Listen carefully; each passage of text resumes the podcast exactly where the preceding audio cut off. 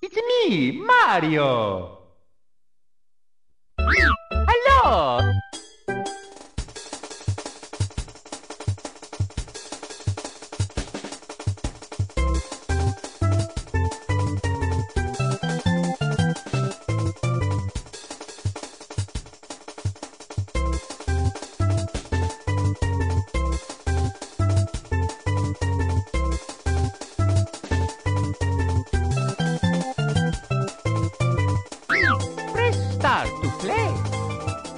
E aí gamers, beleza?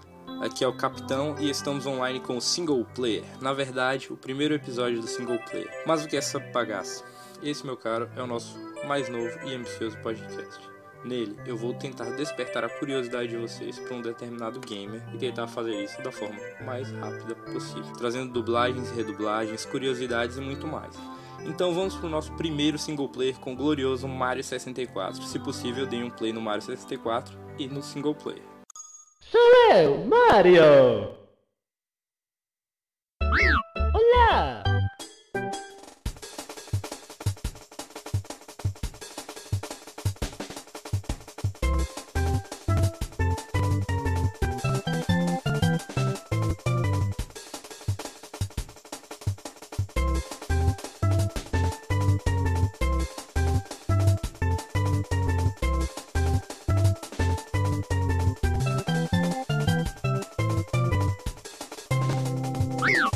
Aperte Start para jogar.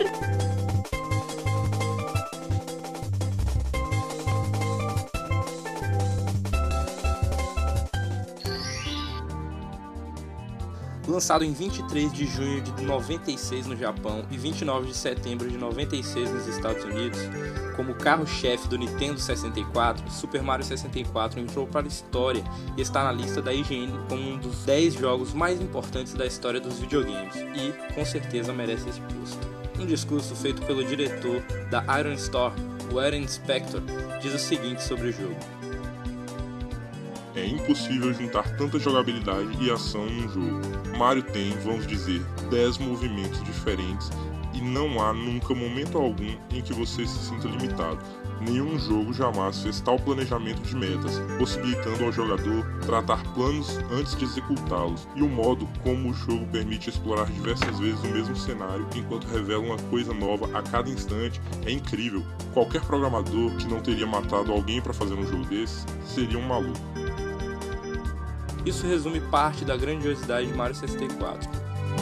Mario sempre foi uma das principais franquias do universo dos videogames, mas quando foi anunciado que o substituto do Super Nintendo receberia um jogo do Mario e em 3D, o alvoroço foi gigantesco, e a Nintendo se empenhou para não fazer feio. Para se manter no nível dos jogos anteriores, que ditaram todo um estilo e chamar a atenção para o seu novo console que estava sendo ameaçado pelo novato PlayStation 1 da Sony, a Nintendo lançou o inovador Mario 64 e conseguiu transportar o bigodudo de cenários 2D com perfeição para um belo e vasto universo 3D, ajudando a definir a jogabilidade de todos os jogos que viriam posteriormente. Querido Mario, por favor, venha ao castelo. Eu fiz um bolo para você. Atenciosamente, Princesa Toadstool. Peach.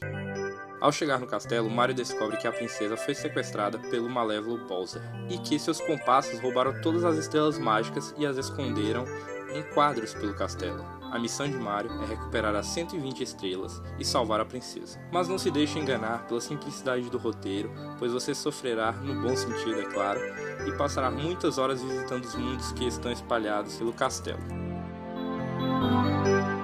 A câmera 3D de Mario 64 possui uma sacada muito boa. Um laquito em uma nuvem segue o Mario pelo cenário com uma câmera. É possível controlar a câmera pelos botões C do controle do Nintendo 64.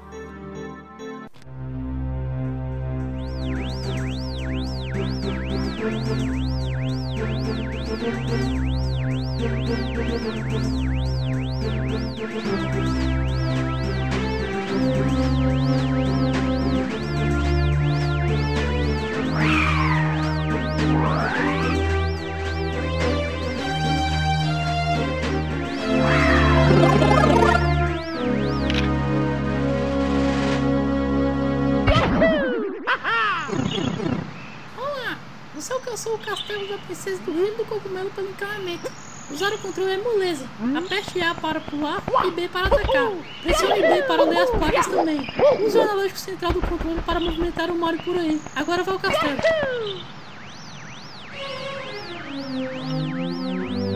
Boa tarde. O Laquete está transmitindo ao vivo do lado de fora do castelo da princesa. Um cameraman estará posicionado.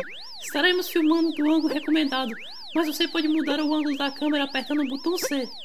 Se nós não conseguirmos ajustar a visão para ver adiante, nós notificaremos para você dar uma olhada ao redor apertando C. Pressione A para jogar. Mude os modos de câmera com o botão R. Notificações durante a aventura permitirá você revisar as instruções. Aqui é Laquito, ao vivo do castelo.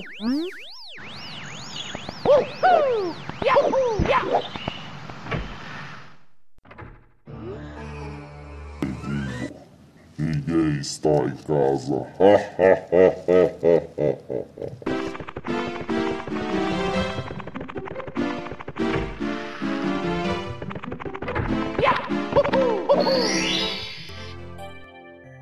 Mario 64 tem muitos pontos positivos, mas o que realmente é memorável é a diversidade de mundos e a riqueza dos mesmos. Você passa por fases como lava, deserto, fases no céu e na água, isso é de certa forma normal na franquia Mario. O diferencial é que todos esses mundos são muito singulares, ricos e de certo ponto vastos. Se pegarmos os jogos 3D da época, podemos com certeza dizer que o mais rico e diversificado é Mario 64. Além disso, o castelo de Mario 64 conta com várias passagens secretas, e uma delas é preciso pular em uma parede para entrar na fase. Detalhe, não há nenhuma pista que indique isso. A diversidade dos personagens que povoam o mundo também é ótima. Temos Bomb Bombs, Pus, Lakitos, Womps, aliás a primeira aparição de Womps foi em Mario 64. Também temos uma grande variedade desses personagens e diversos outros como a Scooterbug, a Aranha d'Água. Todos bem colocados em ambientes que os valorizam e combinam com cada mundo do jogo. Outro ponto positivo do game é a diversidade de poderes do Mario. Esses poderes são adquiridos através de blocos que estão espalhados pelas fases e são de importância singular para a resolução das mesmas. Esses power-ups são sempre temporários. Ao cabecear os blocos no game, temos os seguintes itens. O bloco amarelo não fornece nenhuma habilidade, mas sim itens valiosos como moedas, cascos e às vezes até estrelas. Os blocos vermelhos fornecem um Incap. Com ele, o Mario voa o melhor plana no jogo. Para adicioná-lo, basta fazer um salto triplo ou atirar-se de um canhão, que acontece muito nas primeiras fases do game. O bloco azul faz surgir o Vanish Cap. Ele torna Mario transparente e o torna imune a golpes de inimigos e também passa a atravessar determinadas grades e paredes, ou seja, ele se transforma praticamente em um fantasma. O bloco verde fornece Metal Cap. Ele dá um corpo metálico ao Mario, o que faz com que ele fique invencível, destruindo inimigos nos quais tocas e também permite caminhar debaixo d'água. Essa função é usada principalmente para pisar em botões que não se pode pisar em modo normal, pois estão debaixo da água onde o Mario flutua.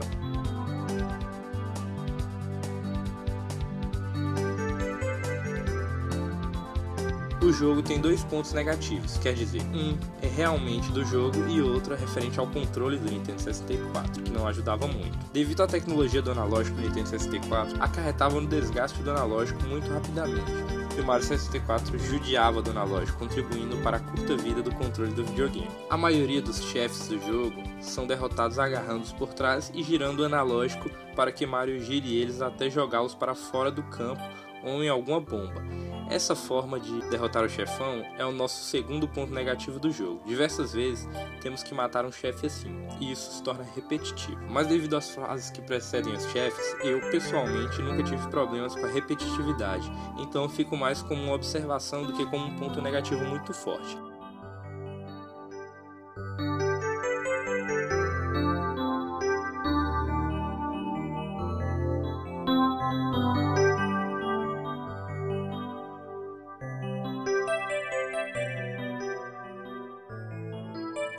Além da versão para Nintendo 64, Super Mario 64 ainda teve versões para Nintendo DS e para o Virtual Console do antigo Nintendo Wii e do atual Wii U. Vale lembrar que a versão para DS também funciona com o 3DS, o portátil atual da Big N.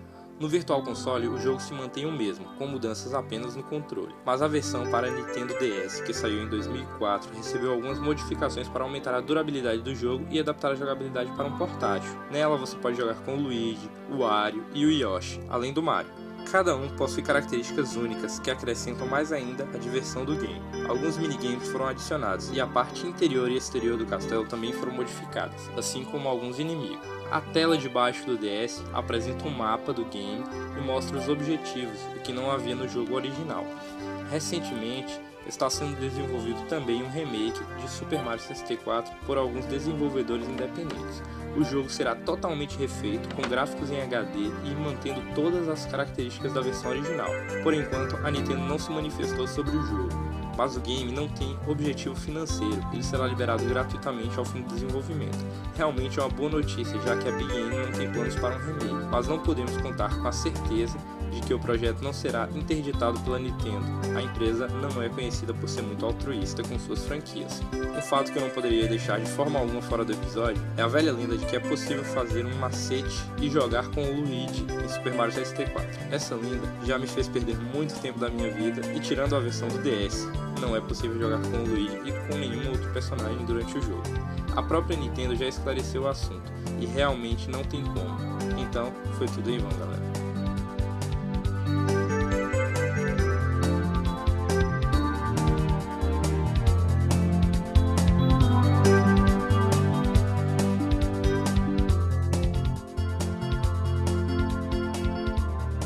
Galera, a ideia pro final dos próximos episódios é que role sempre uma música de algum game escolhida por vocês. Entre em contato via e-mail ou indique nos comentários do blog. Então, esse foi o nosso primeiro episódio. Espero que tenham gostado daqui a um mês, ou dependendo do sucesso do podcast, 15 dias, estarei de volta com mais um single player. Compartilhe com seus amigos e nos siga no Twitter e no Facebook. Acesse www.o.g.com para ficarem atualizados com novas informações sobre o single player e saber como assinar nosso feed no iOS e no Android.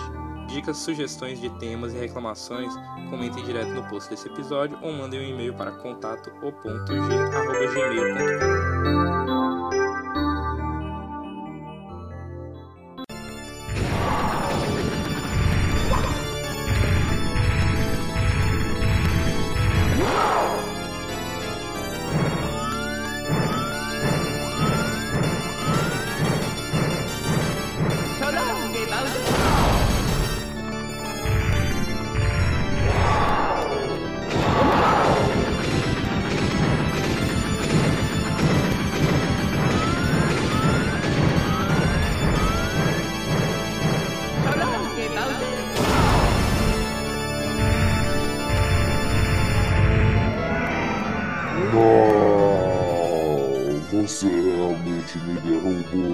dessa vez, Mario.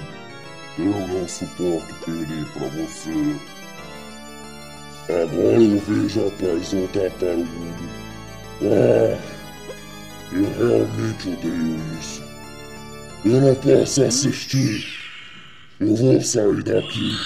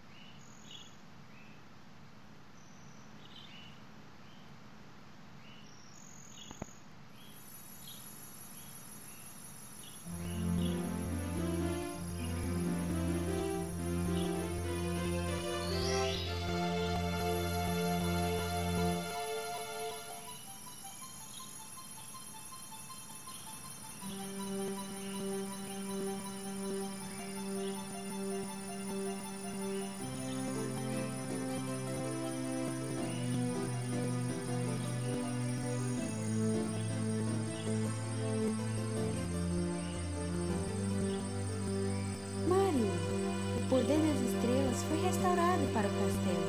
E é tudo graças a você. Obrigada, Mario. Temos que fazer algo especial para você. Here we go! Ouçam todos, vamos fazer um bolo delicioso para o Mario.